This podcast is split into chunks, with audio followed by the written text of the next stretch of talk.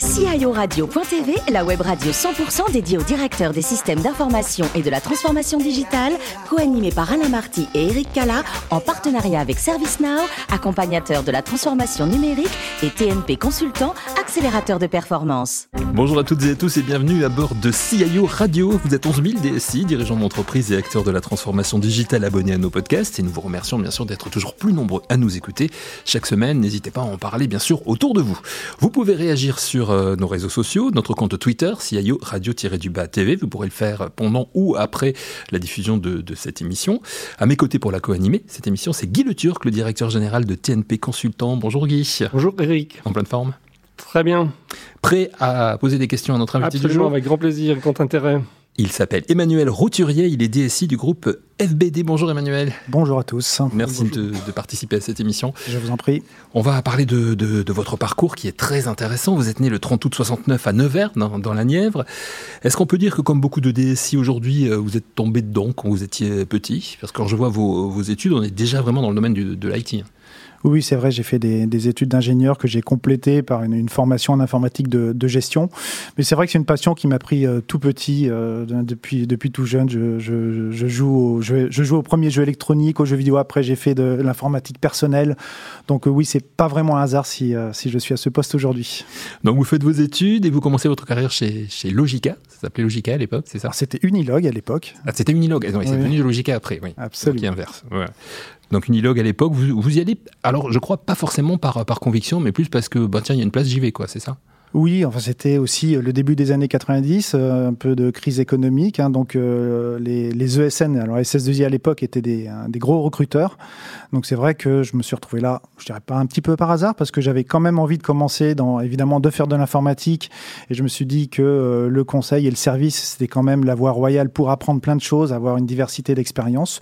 Mais effectivement, me retrouver chez Unilog au départ, c'était un peu le hasard. Alors vous y restez deux ans chez, Unilog, euh, Logica. Ensuite, on vous retrouve chez Accenture. Là, mhm. une aventure qui va être un peu plus longue, sept ans. Qu'est-ce qu'elle vous apporte, cette aventure? De l'expérience, j'imagine, bien sûr Oui, énormément d'expériences euh, très diverses sur le plan technologique, sur le plan humain, euh, sur le plan des projets, des métiers.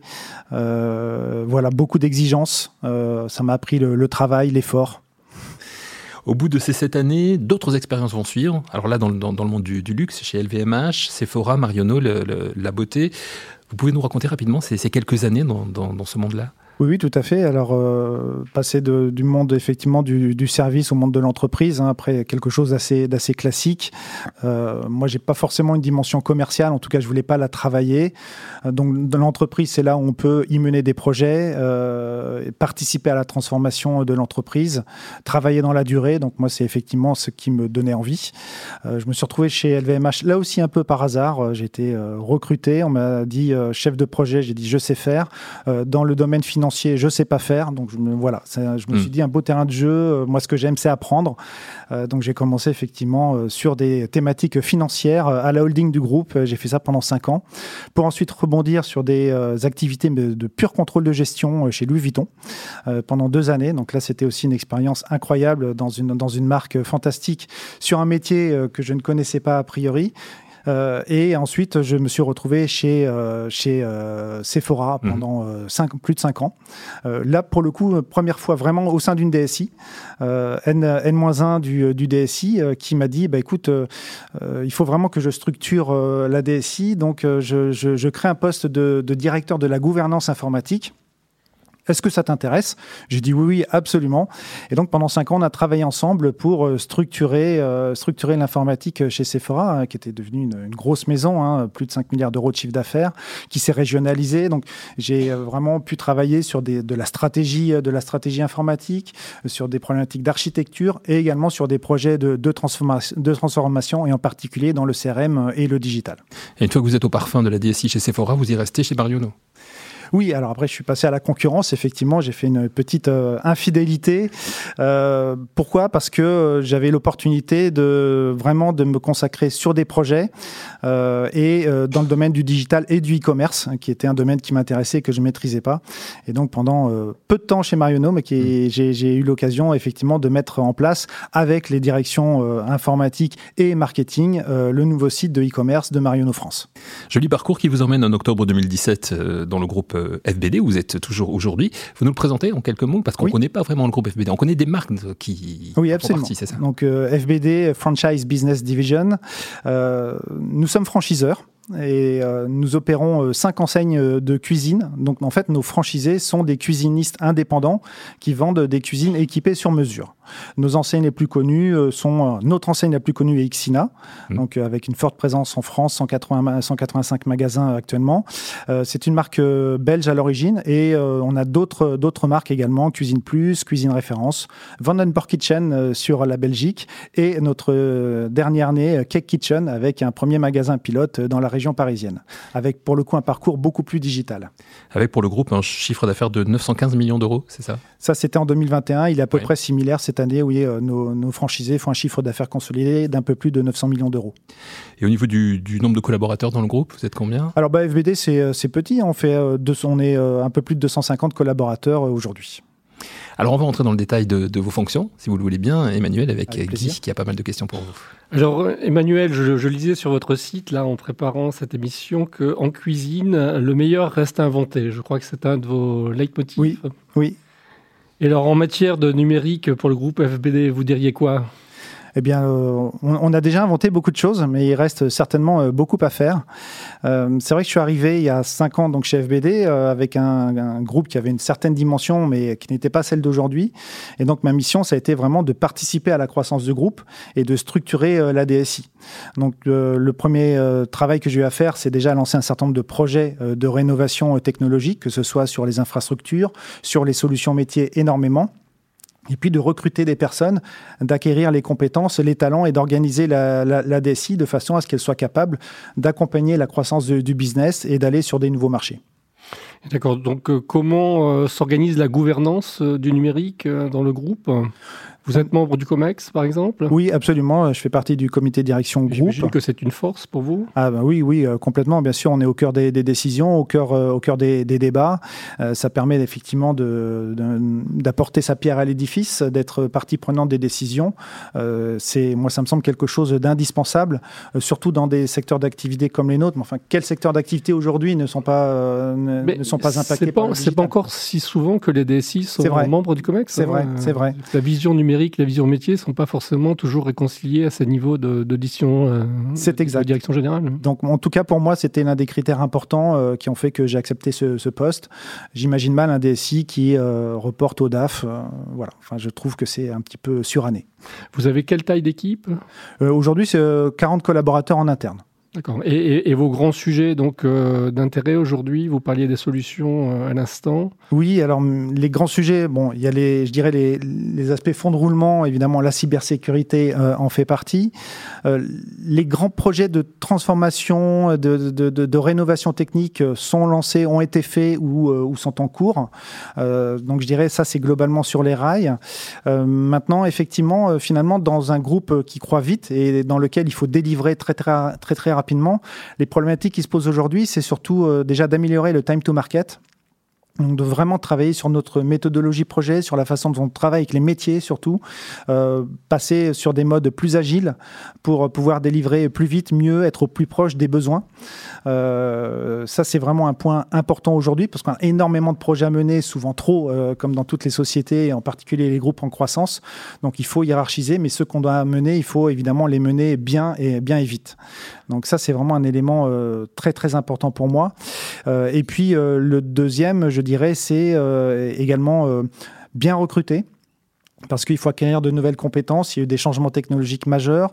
Le groupe a beaucoup grossi, donc il faut acquérir les bonnes expertises sur le cloud, les bonnes expertises métiers également, et il faut être capable de faire grandir ses collaborateurs. Pour moi, aujourd'hui, c'est un vrai challenge parce que. Euh, c'est vraiment la difficulté là aujourd'hui hein, pour les entreprises. On le sent bien. Alors, en fait, il vaut mieux éviter de recruter, il vaut mieux garder ses collaborateurs. Hmm.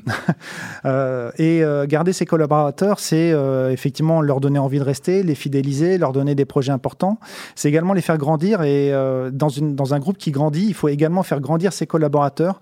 Euh, j'ai recruté des personnes il y a 3-4 ans. Les niveaux d'exigence ont considérablement augmenté, leurs périmètres d'activité ont augmenté également. Et donc, il faut les aider aussi à franchir certains paliers. Donc ça, c'est un vrai challenge pour, pour les mois qui viennent. J'ai vu que vous étiez Great Place to Work 2022. Donc, oui. vous vous souciez réellement 2021 et 2022, deux années de suite. Donc effectivement, on est dans un groupe qui a vraiment la culture de l'humain euh, au centre de, ses valeurs. Donc ça, c'est un gros plus aujourd'hui dans les recrutements. D'ailleurs, les, les, candidats nous le disent. J'ai vu que vous étiez Great Place to Work et c'est pour ça que je me suis présenté à vous aujourd'hui. Et qu'est-ce qui fait que vous êtes Great Place to Work en particulier? Eh bien, je pense que c'est vraiment la culture de la bienveillance euh, mm. qui n'exclut pas l'exigence, mais c'est un groupe euh, qui est encore à, taille, euh, on va dire, humaine, familiale. Donc ça aussi, beaucoup de, de, collaborateurs recherchent un groupe à taille humaine où on va se connaître tous et on va pouvoir travailler en bonne intelligence et avec de la bienveillance et dans le respect d'un certain équilibre entre vie personnelle et vie professionnelle.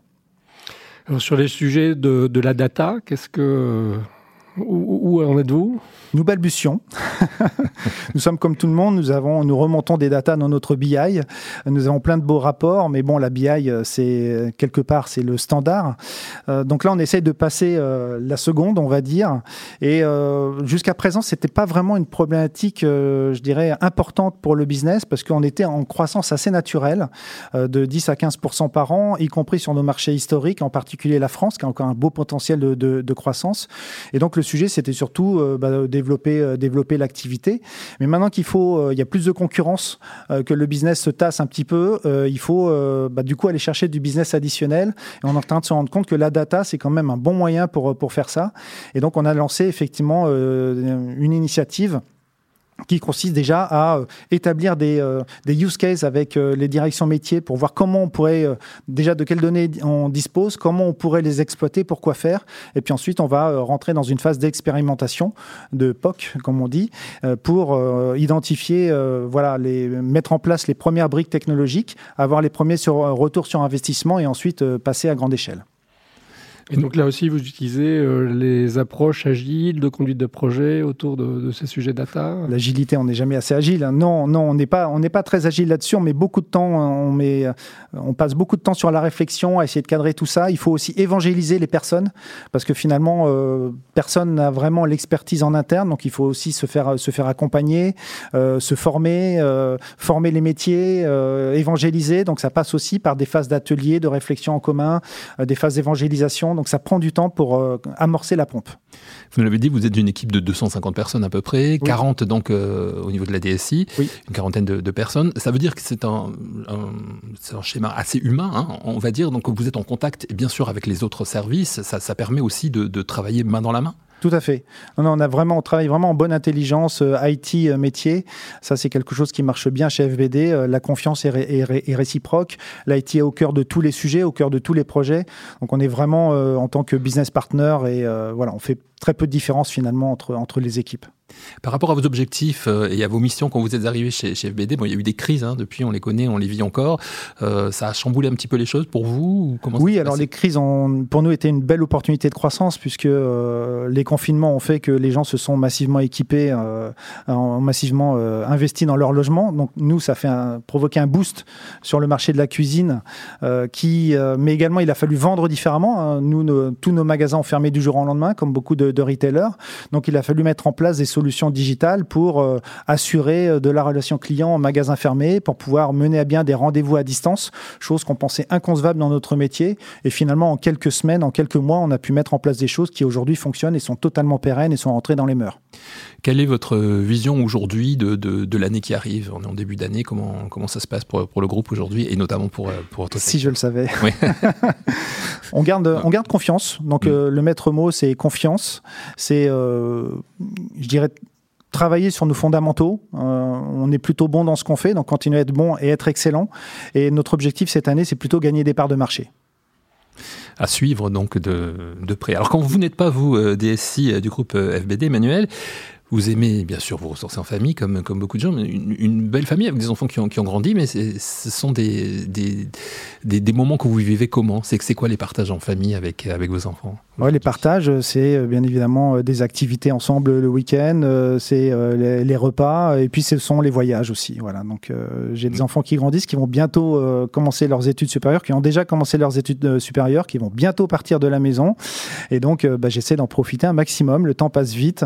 Et en tout cas, on ritualise effectivement euh, les voyages parce que c'est vraiment l'occasion de découvrir ensemble des nouvelles choses, des nouveaux modes de vie et de les ouvrir aussi euh, sur le monde qui les entoure. ça, ça fait partie des valeurs que vous voulez leur inculquer Absolument. avec, votre épouse. les voyages qui vous ont le plus marqué justement en famille? Il y en a tellement, mais j'ai souvenir alors d'un voyage un peu particulier qu'on a fait en, en Ouzbékistan.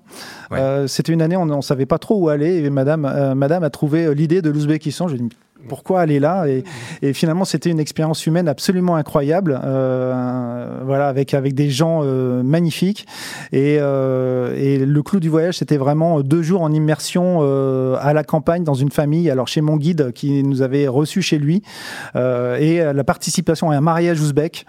ça, c'était une, une, expérience absolument incroyable. On est on est on est sur la terre, mais on se rend compte qu'il y a des gens qui vivent totalement différents, différemment de vous et, et avec des valeurs différentes, mais on se rejoint sur l'humain et sur ce type de célébration. Donc c'était absolument génial. Alors les voyages, bien sûr, mais vous avez aussi, euh, Emmanuel, un physique de sportif. J'imagine que vous aimez ça aussi. Oui, oui. Quel type de euh, sport? Le sport, bien sûr. Euh, je, je, pratique. J'ai pratiqué le, basketball. Un petit pépin physique m'a privé, me prive du basket depuis depuis quelques mois. J'espère pouvoir m'y remettre. On verra. Mais en tout cas, oui, le, basket parce que c'est un aspect fun. c'est un sport d'équipe. Moi, j'aime bien les sports d'équipe. Mm. Donc, il faut compter sur le collectif. Il faut compter aussi sur les autres. Ça rejoint le métier. Un petit peu, voilà, dans son métier, c'est le collectif qui compte. On s'appuie sur ses collaborateurs sans eux, on n'est rien. Euh, donc on a tous des compétences qui se complètent et euh, il faut aussi un aspect ludique aux choses. Hein. Il faut travailler aussi dans la joie, la bonne humeur. Donc je retrouve ça un peu dans, le, dans tout ça dans le basket. Avec un objectif simple, mettre un ballon dans un panier, moi ça me suffit, euh, ça me convient très bien. Mais c'est parfait, c'est une jolie conclusion. Dans, dans, la NBA, vous soutenez une équipe en particulier ou pas? Non, non, pas spécialement. Je suis ça d'un peu plus loin maintenant. D'accord. Merci beaucoup, Emmanuel, d'avoir participé à cette émission. Merci, Sharky. On se retrouve la semaine prochaine. C'est la fin de ce numéro de CIO Radio. Toute notre actualité, vous la retrouvez sur nos comptes Twitter et LinkedIn. Et donc, un nouvel invité mercredi prochain à 14h précise et une nouvelle émission. L'invité de la semaine de CIO Radio.tv, une production B2B Radio.tv en partenariat avec ServiceNow, accompagnateur de la transformation numérique et TNP Consultant, accélérateur de performance.